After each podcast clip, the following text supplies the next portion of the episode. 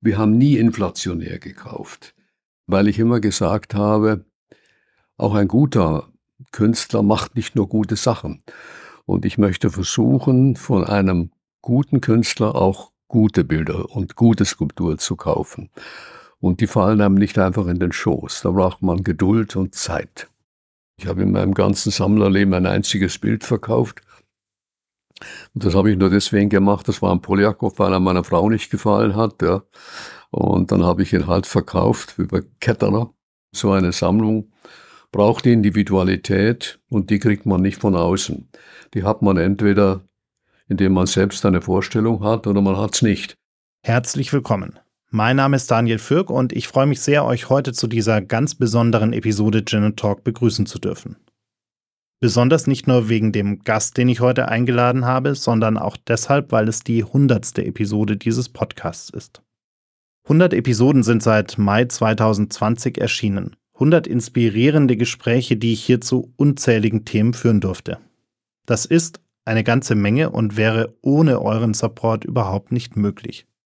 Deshalb an dieser Stelle ein großes Dankeschön fürs Zuhören, fürs Liken, Kommentieren und Teilen. Das hilft uns wirklich sehr.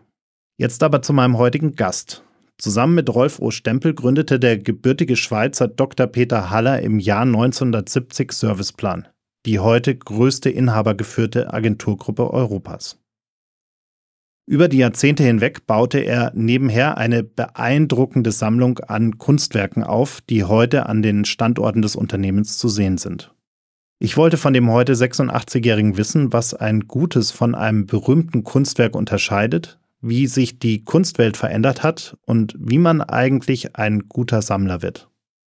Wenn ich bei euch einen Wunsch zur 100. Episode frei hätte, würde ich mir übrigens eine gute Bewertung für Gin Talk auf der Plattform wünschen, auf der ihr diese Episode gerade hört. Vielleicht habt ihr Lust, mir diesen Wunsch zu erfüllen. Jetzt aber viel Spaß beim Zuhören. Schön, dass ihr alle wieder mit dabei seid. Zwei Menschen, eiskalte Drinks und eine Menge Zeit für ein persönliches Bargespräch. Herzlich willkommen an unserem Bartresen. Herzlich willkommen zu einer neuen Folge Gin and Talk. Mach es dir gemütlich, lehn dich zurück und tauche ein in die verrucht düstere Atmosphäre unserer Studiobar.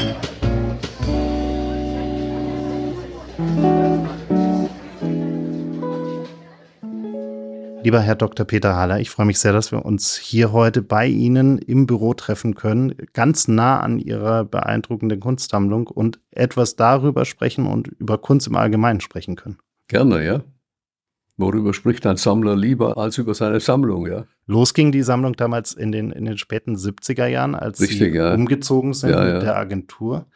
Ähm, und ich habe gelesen, dass der Grund eigentlich war, dass Sie gesagt haben, dieses herrschaftliche Gebäude, in das Sie da gezogen sind, äh, mit all der Historie, da kann man jetzt nicht anfangen, irgendwelche äh, Werbekampagnen an die Wand zu hängen, sondern braucht auch etwas, was zu, dem, zu ja, den Räumen passt, richtig? Ja, das war der Umzug von ähm, einer relativ kleinen Villa in Nymphenburg, wo wir angefangen haben, in die Prinzregentenstraße 50. Prinzregentenstraße 50 ist das Wedekindhaus. Das ist die letzte alte Fassade, wenn man zum Friedensengel rauffährt, auf der rechten Seite. Da hat Wedekind über 20 Jahre mit seiner Frau Tilly und seinen zwei Töchtern gelebt.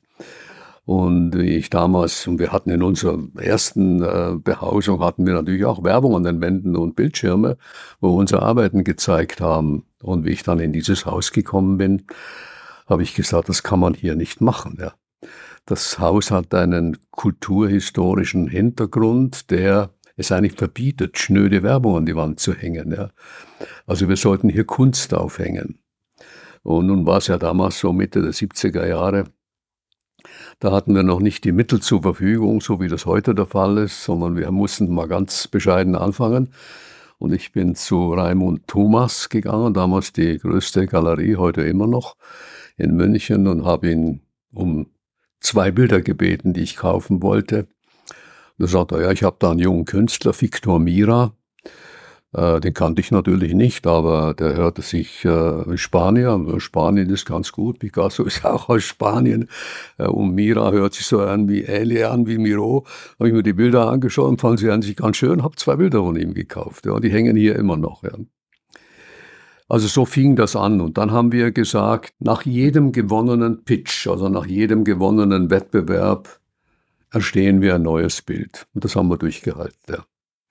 Und so sind im Laufe der Jahre, sind jetzt ja, sind ungefähr 250, 300 Kunstwerke. Wir haben nie inflationär gekauft, weil ich immer gesagt habe, auch ein guter Künstler macht nicht nur gute Sachen. Und ich möchte versuchen, von einem guten Künstler auch gute Bilder und gute Skulptur zu kaufen. Und die fallen einem nicht einfach in den Schoß. Da braucht man Geduld und Zeit. Sie hatten von Anfang an eigentlich ein relativ klares äh, Konzept für die Sammlung. Das heißt, der Fokus war eigentlich auf abstrakte und abstrahierende Kunst und ab 1945. Ja, ja, das ist richtig, ja. Wie kamen Sie auf genau diesen Fokus? Also wann ja. und wann wurde Ihnen dieser Fokus so klar, ja. dass Sie gesagt haben, genau das ist das, was Also unsere Sammlung beginnt 1945, 1946. Sie finden ganz wenige Bilder bei uns, die äh, aus der früheren Zeit stammen. Der Grund ist der, ähm, die Nazis hatten ja ab 1933 auch den ganzen Kulturbetrieb im Griff.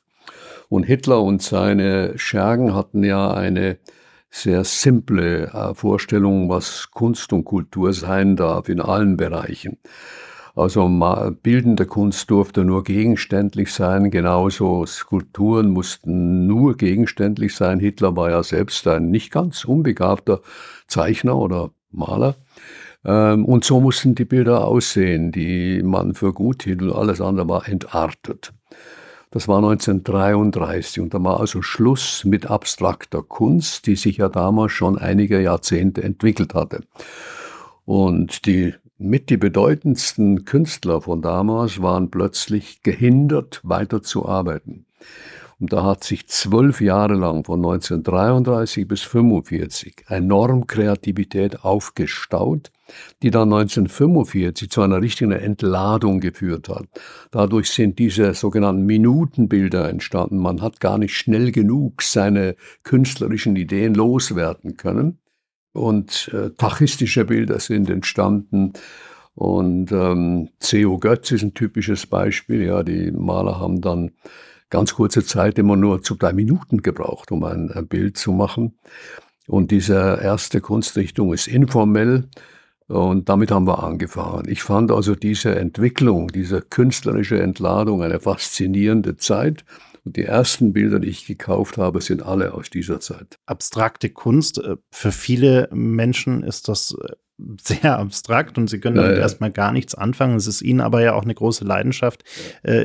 Den Leuten, ja, die Leute an diese Kunst heranzuführen. Ja, ja. Mm, was, was fasziniert Sie so sehr an genau dieser abstrakten Art der Kunst? Also abstrakte Kunst ist ja Ausdruck von Emotionalität und nicht der Gestaltungswillen von Dingen, die man auch fotografisch festhalten kann. Das ist, äh, finde ich, eine außerordentlich faszinierende Motivation, Kunst zu machen, weil sie einem näher an den Künstler heranführt. Und ähm, ich sage ja immer, äh, berühmte Bilder, sehr gute Bilder unterscheiden sich von anderen guten Bildern, weil sie die bessere Geschichte haben. Und gerade bei abstrakter Kunst ist es wichtig, dass man die Geschichte hinter dem Bild kennt. Also was hat den Künstler bewegt? Was waren die Einflüsse? Was wollte er damit ausdrücken? Was war der emotionale Hintergrund, der ihn veranlasst hat, ein bestimmtes Bild zu machen? Und das macht ein Kunstwerk interessant. Und ich finde interessanter, als wenn ich einmal einen Wald abmale und draufschreibe, Forst 1900 so und so viel dann und dann gemalt, ja. Also es ist ein Stück weit der Ausdruck der Emotion des Künstlers und der Künstler ja. versucht es irgendwo auf in seiner Art der Kunst darzustellen. Genau, ja, ja. Und, ähm, und deswegen ist es auch sehr wichtig, dass man, das machen wir machen ja hier im Haus sehr viel Kunstführungen, dass man den Menschen erklärt, was den Künstler bewegt hat, so ein Bild zu machen, weil sonst steht man vor einer roten Fläche mit einem blauen Punkt drauf und weiß nicht, was man damit anfangen soll. Ja. Und das zu erklären und die Hintergründe deutlich zu machen, das ist eigentlich eine ganz faszinierende Aufgabe. Wie wichtig ist denn der persönliche Kontakt zu den Künstlern, um eben genau diese Beweggründe, diese ja, ja. Äh, Emotionen auch verstehen ja, zu können? wird überschätzt, weil äh, die Künstler sind sehr unterschiedlich in der Fähigkeit, ihre Bilder zu erklären. Also wenn Sie Leute nehmen wie ähm, beispielsweise Anselm Kiefer, der kann ein Kunstwerk fantastisch erklären. Da brauchen Sie also keinen Kunstführer dazu, der kann das selbst. Ja. Aber dann gibt es andere Künstler, wie zum Beispiel Poljakov, der hat immer gesagt, hör nicht hin, was ein Maler sagt, schau, was er malt. Und das war's dann. Der hat sich nie geäußert zu seiner Kunst. Ja. Also es ist ganz unterschiedlich. Also deswegen ist der Kontakt zum Künstler unterschiedlich zu bewerten. Zu Herrn Kiefer ist er ganz fantastisch, zu Herrn Poljakov amüsant, weil es war ein amüsanter Mann, ja, sehr, sehr gewandt, sehr gesellschaftlich unglaublich äh, engagiert, war kommunikativ. Zu seiner Zeit war jede Vernissage bei ihm war ein Fest, ja. Aber hergegeben, künstlerisch, am Treffen mit ihm überhaupt nichts. Ganz unterschiedlich. Wo wir gerade schon bei, bei Beispielen sind, gab es einen Künstler, der Sie auch im, im direkten Kontakt äh, nachhaltig wirklich so beeindruckt hat, dass es Sie, Sie bis heute bewegt? Ja, ein sehr guter Freund von mir, Hans-Joachim Vollbracht, den man überhaupt nicht kennt. Ähm, von dem habe ich eine ganze Reihe von Bildern, ich glaube 15 oder 20 Bilder von ihm. Ich bin, glaube ich, sein einziger Sammler. Den habe ich sehr gut kennengelernt. Er hat leider, ähm, äh, ist er nie als Künstler aufgetreten, sondern er ist äh, immer Kreativchef einer großen Werbeagentur gewesen. Das war halt auch in den 60er Jahren. Ähm, da sage ich, habe ihm immer wieder gesagt, Hajo, du musst doch mit deiner Kunst in die Öffentlichkeit gehen. Da sagt er, wenn du mir das Geld dafür bezahlst, dann mache ich das für meinen Lebensstandard. Ich möchte gerne gut leben. Und ich will nicht nur mit meiner Mappe von Galerie zu Galerie gehen und hören, dass pro Quadratmeter so und so viel Umsatz erforderlich ist und dass das mit meinen Bildern nicht erzielbar ist. Da habe ich den Künstler wirklich sehr, sehr gut über viele Jahre kennengelernt. Wir waren sehr gut befreundet, aber ist einer der wenigen, die ich wirklich gut gekannt habe, ja. Die meisten anderen kannte ich, wenn überhaupt, ja, dann nur oberflächlich, ja. Und das bringt nicht sehr viel.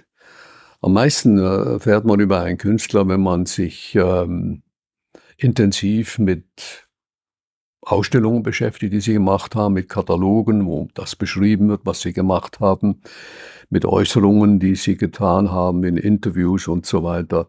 Da kommt man einer Sache näher als durch einen oberflächlichen Kontakt.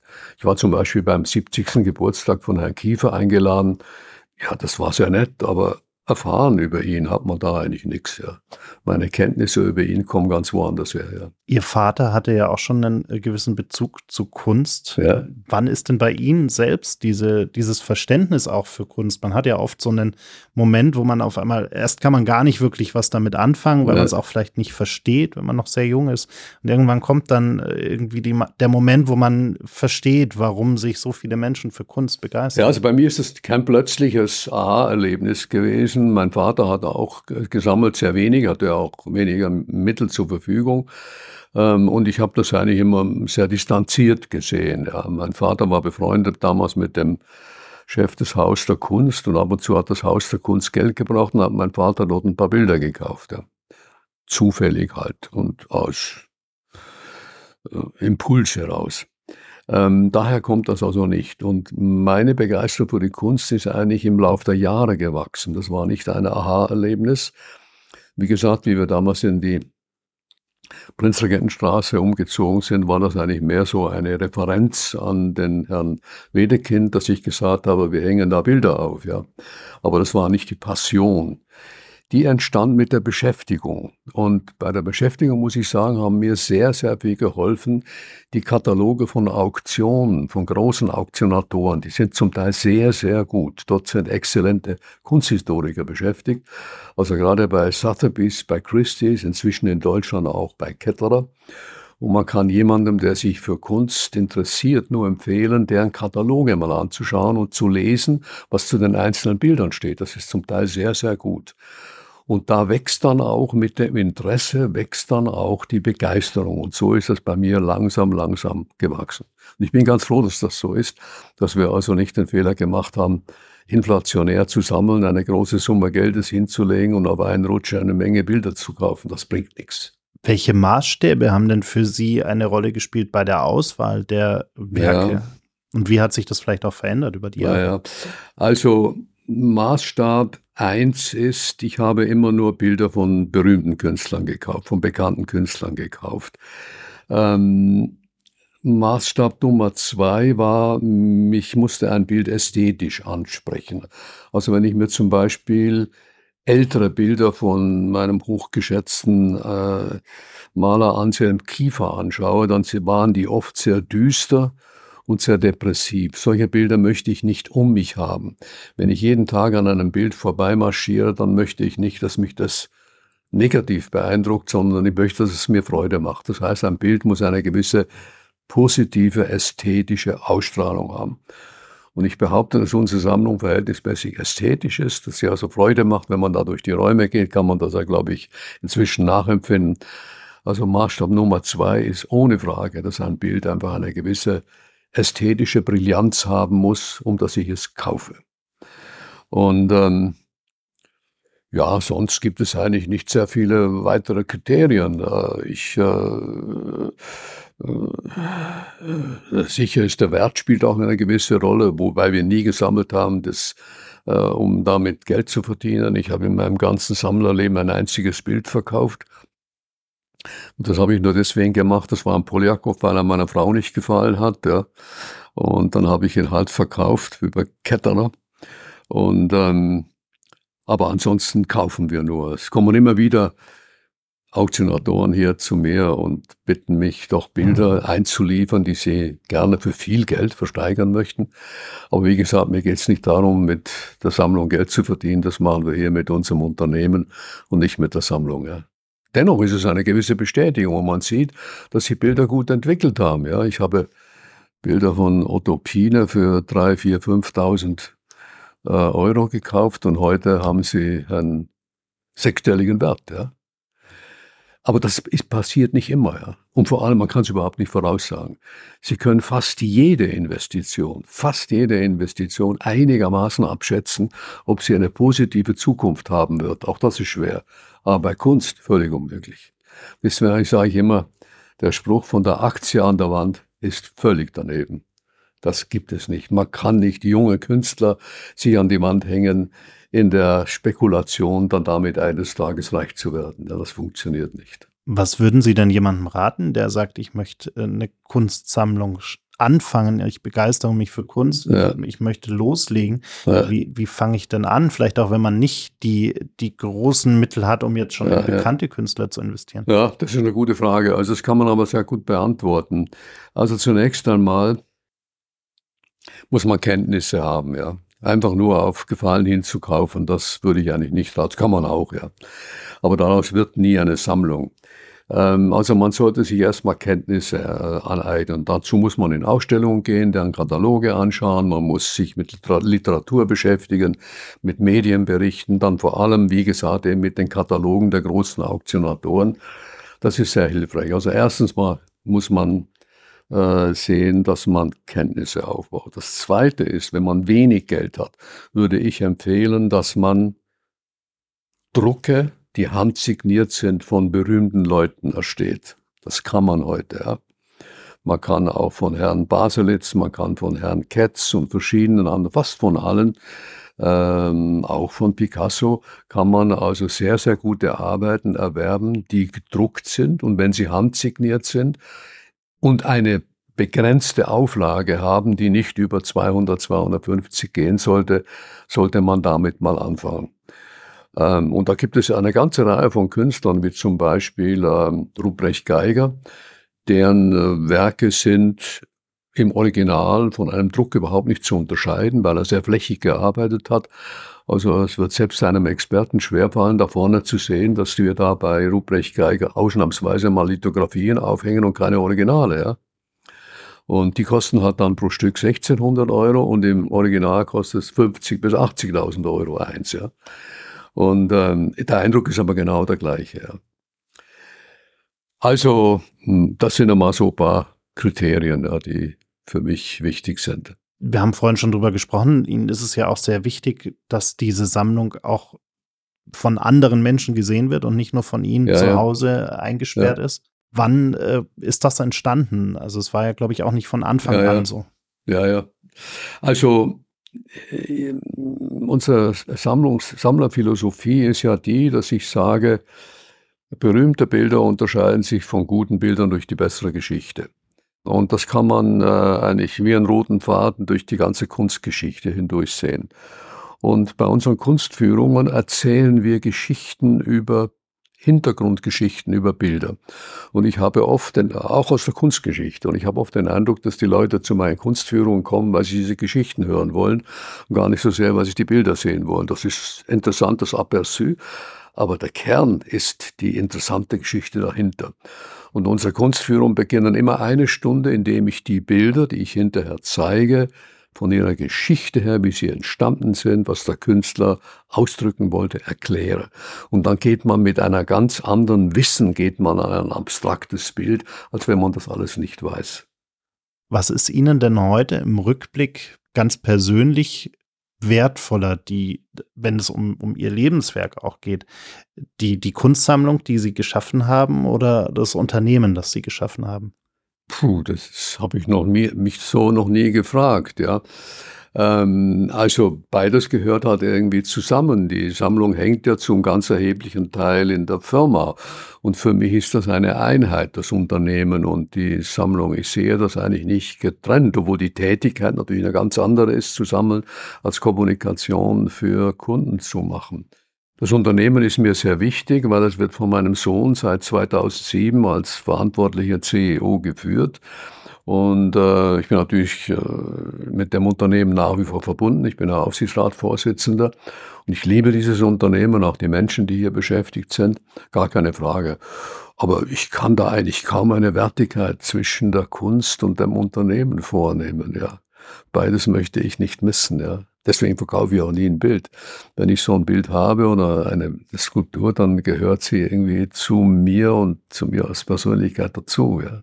Und zum Unternehmen. Ja. Gibt es für Sie persönlich eigentlich sowas wie Lieblingsstücke in der Sammlung? Ja, gibt es schon, die wechseln aber, ja. Also es war lange Zeit, war es Ernst Wilhelm Ney. Äh, weiß nicht, ob Sie die Bilder mal gesehen haben da vorne. Wir haben nur einige Neys hier, andere haben wir nur in meinem privaten Bereich. Ernst Wilhelm Ney halte ich äh, mit seinen, gerade mit seinen Augenbildern für einen der bedeutendsten deutschen abstrakten Künstler aus der zweiten Hälfte des 20. Jahrhunderts. Aber es gibt auch andere, die ich unerhört schätze. Das ist Anselm Kiefer, da haben wir eine ganze Etage hier vorne, ähm, den ich sehr schätze, weil diese Bilder alle eine unglaubliche Substanz haben. Man kann etwas über diese Bilder erzählen. Es ist nicht nur ein Eindruck, der vermittelt wird, so wie zum Beispiel bei Baselitz, bei aller Respekt, den ich vor seiner Leistung habe, aber die Bilder sind durch Augenschein machen sie einen gewissen Eindruck, während dem Kiefer macht den Eindruck bei seinen Werksgruppen auch durch die Geschichte, die dahinter steht, die ja ganz außerordentlich substanziell ist und äußerst differenziert ist. Ja. Wie hat sich eigentlich der, der Kunstmarkt aus Ihrer Sicht über all die Jahre hinweg verändert? Was ist heute anders als damals, als Sie angefangen haben zu sammeln? Ja, die Bilder sind zunächst einmal, die großen Kunstwerke sind sehr viel teurer geworden. Das ist das Erste, was einem auffällt. Ja. Also wenn man sich mal ein paar Jahrzehnte zurückerinnert, was äh, ein, äh, was ein bekannter Maler damals gekostet hat, wie Jackson Pollock. Die Becky Guggenheim hat Jackson Pollock Bilder für 750 Dollar verkauft, große Formate. Ja. Heute kosten sie über 100 Millionen Dollar. Ja. Also das ist eine ganz auffallende Entwicklung, die äh, ähm, ja wirklich äh, den Kunstmarkt völlig verändert hat. Was sich am Kunstmarkt auch verändert hat, sind die verschiedenen Segmente. Es gibt dieses Segment der ganz teuren Kunst. Das ist in den letzten Jahren eigentlich äh, nicht sehr bewegt worden. Ähm, die teuren Maler sind teuer geblieben. Was großen Schwankungen äh, anheimfällt, ist das mittlere Segment. Ähm, das sieht man auch jetzt wieder. Also ja, wenn die Konjunktur anfängt zu schwächeln, dann sind ähm, weniger bekannte Maler und Bilder fallen sofort im Preis. Das aber bei den Großen nicht. Ein Picasso müssen Sie heute, wenn es ein guter ist, aus einer guten Zeit müssen Sie immer noch 60, 80, 100 Millionen bezahlen, äh, währenddem ein Bild eines relativ unbekannten Malers kann deutlich zurückfallen. Ja. Also der Kunstmarkt ist im mittleren Segment hohen Schwankungen ausgesetzt, im Top-Segment überhaupt nicht mehr. Würden Sie sagen, dass es für junge Künstler heute einfacher geworden ist, sich äh, bekannt zu machen, sich selbst zu vermarkten, oder ist es eher schwieriger geworden, weil vielleicht die Masse der Künstler, die versuchen, auf den Markt zu kommen und all diese neuen Tools, diese neuen Kanäle, die man nutzen kann, auch verwenden? Ich glaube, dass es schwerer geworden ist. Ähm, auf der einen Seite ist der Zugang zu den Medien einfacher als früher, aber die Zahl der Künstler, die auf den Markt drängt, ist halt enorm groß. Und die Medien wissen inzwischen auch, dass von diesen vielen tausend Leuten, die jährlich neu auf den Kunstmarkt kommen, ein, zwei überhaupt nur berühmt werden und versuchen herauszufinden, wer könnte denn das sein. Und ähm, insofern ist es natürlich sehr, sehr schwer, sich da durchzusetzen. Ich glaube, es ist schwerer geworden, sich als junger Künstler heute bekannt zu machen. Zumal ja auch die Möglichkeiten, etwas Neues in der Kunst zu entwickeln, geringer geworden sind. Ja. Es ist nicht mehr so ganz einfach. Äh, nur ein Waldgrün äh, rot anzumalen und zu sagen, das umzudrehen und zu sagen, das ist was Neues. Würden Sie sagen, dass in den letzten 70, 80 Jahren es schwieriger geworden ist, Neues zu machen? Oder ist es generell über die gesamte Kunsthistorie hinweg, dass wir da jetzt einfach an einem Punkt sind, wo ja irgendwie fast schon alles gemacht ja, Ich glaube schon, dass es vor etwa 100 Jahren schwerer geworden ist, was Neues zu machen. Und deswegen haben Sie ja damals auch äh, neue Richtungen wie abstrakte Kunst entwickelt und zwar nicht nur in der bildenden Kunst, auch in der, in der, in der Musik, ja. Und in allen anderen Kunstrichtungen, in der Literatur, da haben sie ja alles. Weil man irgendwo das Gefühl hat, es ist alles schon mal gemalt, alles schon mal äh, moduliert worden, was es an gegenständlichen Umsetzungen gibt. Man muss hier unbedingt etwas Neues finden. Und dieser Druck, Neues zu machen, der ist gerade so in der, um die Jahrhundertwende enorm, enorm stark gestiegen und hat dann eben zu diesen neuen Kunstrichtungen geführt. Ja. Wie stehen Sie eigentlich zu digitaler Kunst? Ist noch zu neu, um dass ich dazu wirklich etwas sagen kann. Da gibt es auch noch keine Orientierungsmöglichkeiten. Ich könnte mir vorstellen, dass die Digitalisierung auch im Kunstmarkt eine entscheidende Rolle spielt in den nächsten Jahren. Aber das ist erst in den Anfängen und das ist noch zu zerfasert und wenig übersichtlich, um dass man da wirklich konkret etwas sagen kann. Ich hoffe nicht, dass sich das in der Richtung entwickelt, dass man über künstliche Intelligenz einen Auftrag erteilt, etwas Innovatives zu machen, was dann nur von der Software erledigt wird und nicht mehr vom Künstler. Aber ich glaube das auch nicht. Ich glaube schon, dass die menschliche Kreativität und die Intuition, auch wenn es digital umgesetzt wird, immer wieder eine Rolle spielen wird. Ja. Wenn man sich die Kunstwelt heute mal anschaut, dann lebt sie ja auch viel davon, dass es diese Communities an, an, äh, äh an Sammlern gibt, an Galeristen, an den Künstlern auch selbst, die versuchen, in diese äh, Runden hineinzukommen. Welche Rolle haben denn diese, diese ja, Communities sozusagen, diese Gruppen für Sie gespielt? War das für, für Sie überhaupt interessant, auch mit anderen Sammlern äh, sich regelmäßig auszutauschen, äh, mit Galeristen und so weiter? Offen gestanden nicht. Also ich habe immer ganz alleine gesammelt, ja. Und ähm, habe mich auch auf meine Meinung verlassen, weil ich der Meinung bin, so eine Sammlung braucht Individualität und die kriegt man nicht von außen. Die hat man entweder indem man selbst eine Vorstellung hat oder man hat es nicht. Also ich habe mich da eigentlich nie beeinflussen lassen. Wie gesagt, ich habe immer wieder Angebote bekommen von Kunsthistorikern, die gesagt haben, ich würde sehr gerne sie beraten und für sie Bilder einkaufen und so weiter. Und ich habe immer wieder gesagt, damit tun sie genau das oder bieten mir das an, was mir Spaß macht. Ja. Gab es eigentlich so einen Moment, wo äh, Leute gemerkt haben, andere Leute aus der Kunstszene gemerkt haben, dass sie da überhaupt aktiv sind? Also, dass sie inzwischen da eine, eine gewisse Sammlung äh, angehäuft haben, die, die durchaus respektabel ist? Das gibt schon, ja, ja, weil ich doch mit mehreren Galerien zusammengearbeitet habe und diese Galerien, die reden ja viel und treffen viele Leute. Das hat sich schon ein bisschen rumgeschworen. Aber ich behaupte nicht, dass wir eine international bekannte Sammlung haben, sicher nicht. Ja. Ich habe einige Bücher gemacht, ja, die auch zum Teil von Verlagen gemacht worden sind. Der Hirmer Verlag hat einige Bücher von mir herausgebracht. Aber ich behaupte nicht, dass das zu einer großen Bekanntheit geführt hat.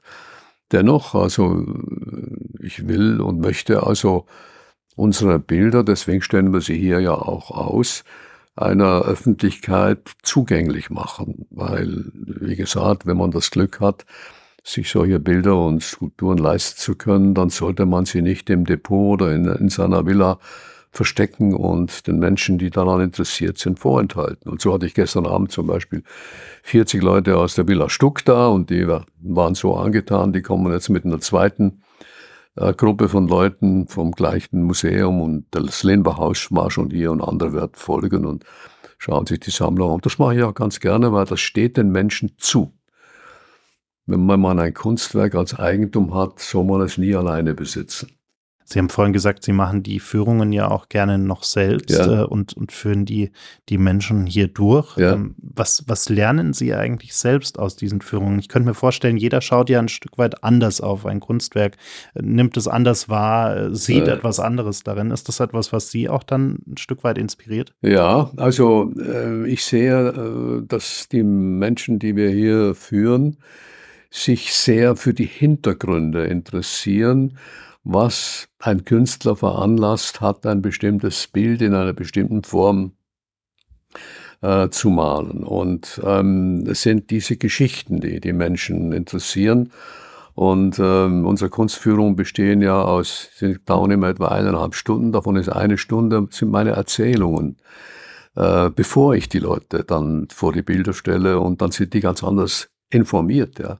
Und fragen auch ganz anders, als wenn ich jetzt gleich mit einer Führung beginne. So macht man es ja normalerweise. Man rennt los und sagt, das ist von Herrn so und so das Bild und es sagt das und das aus.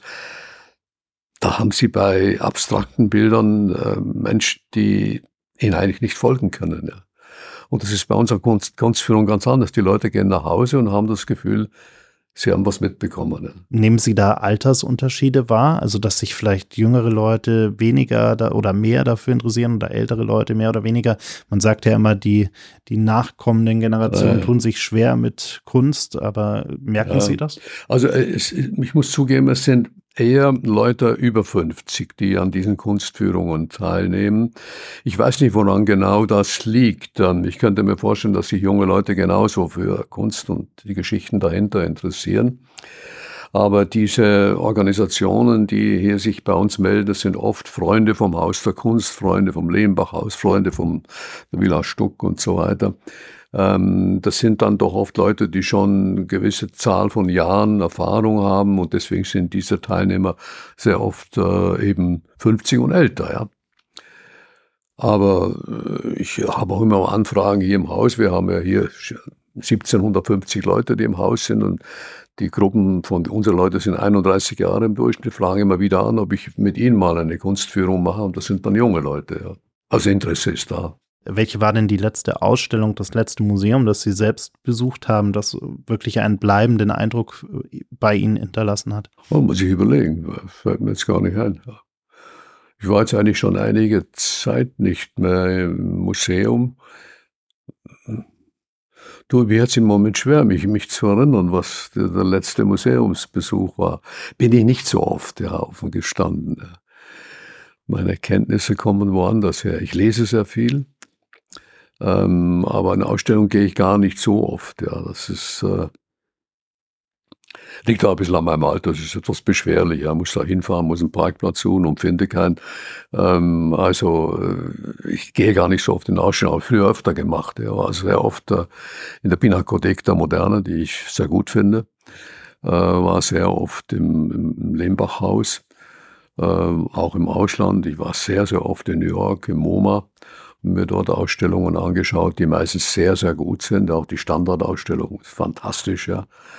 Ähm, aber das hat in den letzten Jahren ein bisschen nachgelassen, zugegeben. Ja. Gibt es Ziele oder Wünsche, die Sie für die, für Ihre Sammlung haben, die Sie gerne erreichen würden? Gibt es da noch Dinge, die Sie, äh, ja, die Sie sich vorgenommen haben? Gibt es schon. Also wir haben jetzt gerade äh, mit der Galerie Ropatsch äh, besprochen und das werden wir wohl auch umsetzen, dass wir im Eingang eine große äh, Baselitz-Skulptur platzieren werden die muss erst noch hergestellt werden. Die gibt's jetzt erst aus Holz. Die will er noch aus, in Bronze gießen und eine Auflage von neun Stück herstellen. Da habe ich dreimal geschluckt, wie ich den Preis gehört habe. Die werden wir also, aber mein Sohn wird die eine Hälfte bezahlen, nicht die andere. Die werden wir im Eingangsbereich aufstellen. Also solche Ziele haben wir schon auch noch. Aber die Zahl der Kunstwerke, die wir einkaufen, geht stark zurück. Ja. Wir haben zwar immer noch Platz und Fläche, weil das sind ja drei große Häuser mit 25.000 Quadratmetern und vier bis fünf Etagen. Aber wir haben hauptsächlich in der ersten Etage die Kunstwerke platziert, da wo die Menschen sind, ja. Es bringt nicht so viel, die Bilder in, in die oberen Etagen zu zeigen. Das sind ausschließlich Mitarbeiter und das sind natürlich bei weitem nicht so viele, weil Homeoffice führt ja dazu, dass die Leute zum Teil von zu Hause aus arbeiten, gar nicht mehr im Büro sind. Ja wir haben vorhin schon gesagt, es gibt unfassbar viele Künstler da draußen, die äh, versuchen, mit ihrem Werk Erfolg zu haben. Und Sie haben ja sicherlich in Ihrer Laufbahn auch ganz viele gesehen und, und, und kennengelernt. Was unterscheidet denn am Ende den erfolgreichen Künstler, die erfolgreiche Künstlerin von dem, der vielleicht genauso gute Bilder malt, genauso gute Skulpturen äh, gestaltet, aber eben nicht den Erfolg am Ende hat? Es ist sehr viel Glück dabei. Ähm, aber es ist auch äh, gutes Marketing erforderlich. Das ist ja das, was Herr Baselitz ganz offen gesteht. Der sagt, 50 Prozent des Erfolges eines Malers ist, dass er gutes Marketing macht. Das heißt, Sie müssen Kontakte haben zu den richtigen Galerien. Sie müssen Kontakte haben zu den richtigen Medien, zu den Journalisten, die bereit sind und in der Lage sind, über Sie zu schreiben. Äh, Sie müssen sich öffentlich sehen lassen. Sie müssen sich äußern. Also das macht den Unterschied. Ich habe hier schon gelegentlich junge Leute gehabt, die zu mir gekommen sind und gesagt haben, können Sie mich nicht zu einem bekannten Künstler machen? So, das tut mir leid, das kann ich nicht. Ja. Das müssen Sie selbst machen. Sie müssen sehen, dass Sie über, Distrib über Galerien Distribution bekommen. Sie müssen selbst Kontakte zu Medien aufnehmen. Das kann ich nicht für Sie machen. Ich kann keine Kampagne für Sie machen. Also das ist nicht ganz einfach. Der Künstler, der hochbegabt vor sich hin in seinem Atelier malt, der wird auch nie bekannt werden. Also braucht man auch einen gewissen wirtschaftlich, ein gewisses wirtschaftliches Gespür, um dann auch erfolgreich ja, und zu sein. eine kommunikative Fähigkeit und auch das Bedürfnis rauszugehen. Also Leute, die äh, still vor sich hinarbeiten, das wird halt nichts, ja.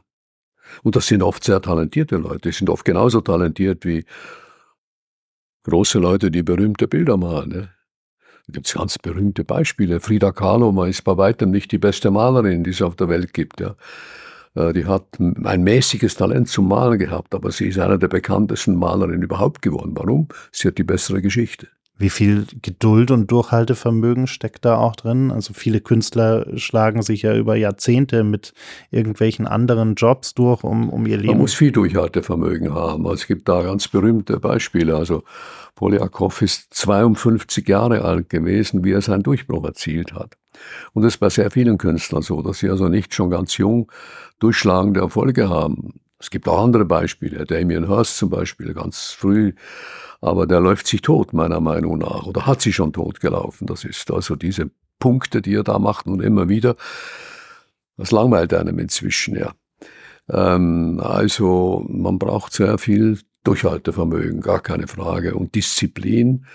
Und wie gesagt, man muss den Kontakt zur Öffentlichkeit suchen. Ohne das geht es nicht. Ja. Wie hoch ist eigentlich genau die Gefahr, die Sie äh, bei Hörst gerade angesprochen haben? Also, dass man, wenn man irgendwann mal herausfindet, diese Art von Kunstwerk funktioniert, auch wirtschaftlich. Und dann mache ich die 35. Iteration davon äh, und mache immer weiter und immer das Gleiche, dass ich mich da dann auch verliere, dass ich irgendwie es nicht mehr schaffe, mich selbst neu ja, zu erfinden. Ja. ja. die Gefahr ist sehr groß. Ja. Also wenn man zu sehr in äh, Drucktechniken äh, abrutscht, dass also seine Bilder in großen äh, Auflagen hergestellt werden, dann ist natürlich die Gefahr sehr groß. Ja, wenn ich also dauernd äh, Auflagen mit 250, 300 äh, Bildern produziere und die alle schön brav signiere und wenn ich das fünf Jahre mache, dann hängt in jedem Schlafzimmer hängt dann ein ein Bild von mir. Ja, und damit hat er sie abgewertet. Und es gibt solche Beispiele. Gerade in einer Stadt wie München ist es natürlich für junge Künstler auch gar nicht einfach, überhaupt überleben zu können, weil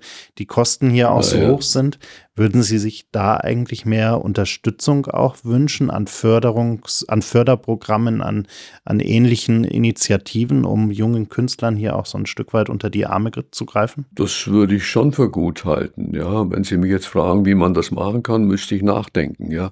Aber ähm, das ist sicher sinnvoll, dass man in der jungen Kunstszene Unterstützung bietet. Das gibt es ja natürlich auch. Aber ob das ausreichend ist, würde ich eher bezweifeln. Ja.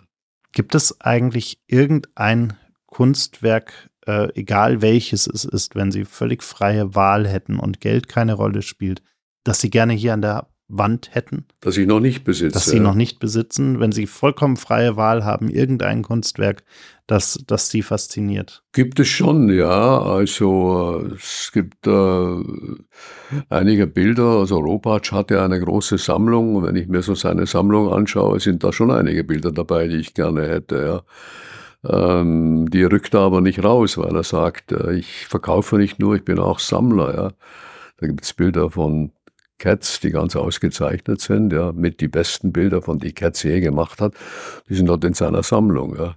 Und die, ich habe schon mal versucht, eines davon zu kriegen, aber die sind nicht erwerbbar, ja. Wie wichtig ist es Ihnen eigentlich, dass diese Sammlung auch, Ewigkeit ist immer so ein großes Wort, aber äh, möglichst lange auch in dieser Form bestehen bleibt? Und, und was haben Sie auch vielleicht schon getan dafür, ja, dass es auch so bleiben wird? Also ich habe ein Testament gemacht und im Testament habe ich also die Sammlung meinen beiden Kindern gemeinschaftlich übertragen. Also nicht einzelne Bilder an meine beiden Kinder, ich habe einen Sohn und eine Tochter, sondern ich habe die Sammlung komplett an beide übertragen. Mit dem Ziel, dass die Sammlung erhalten bleibt. Und das, denke ich, wird auch so sein. Weil beide haben eine hohe Affinität zu Kunst und gerade mein Sohn kauft ja selbst Bilder und äh, sammelt auch, ja, ähnlich wie ich. Dann kann ich eigentlich jedem nur empfehlen, äh, der sich mal die Zeit nimmt äh, und hier nach München kommt, äh, sich für eine dieser Touren anzumelden, um ja, ja. von Ihnen selbst hier durchgeführt zu werden. Genau, ja. und, und das Kann sich melden bei meiner Assistentin, die heißt Monika Auerbeck. Die notiert sehr gern den Namen und lädt den Betreffenden dann, wenn wir eine Kunstführung haben, ein. Wunderbar. Ich danke Ihnen sehr für Ihre Zeit und dass wir hier ein wenig über Kunst und Ihre Sammlung sprechen konnten. Habe ich sehr gerne gemacht. Das war's leider schon. Die letzte Runde ist ausgetrunken, das Gespräch zu Ende. Vielen Dank fürs Zuhören. Bitte nimm Rücksicht auf die Nachbarn und sei leise, wenn du die Bar verlässt. Aber vergiss auf keinen Fall den Abonnieren-Button zu klicken.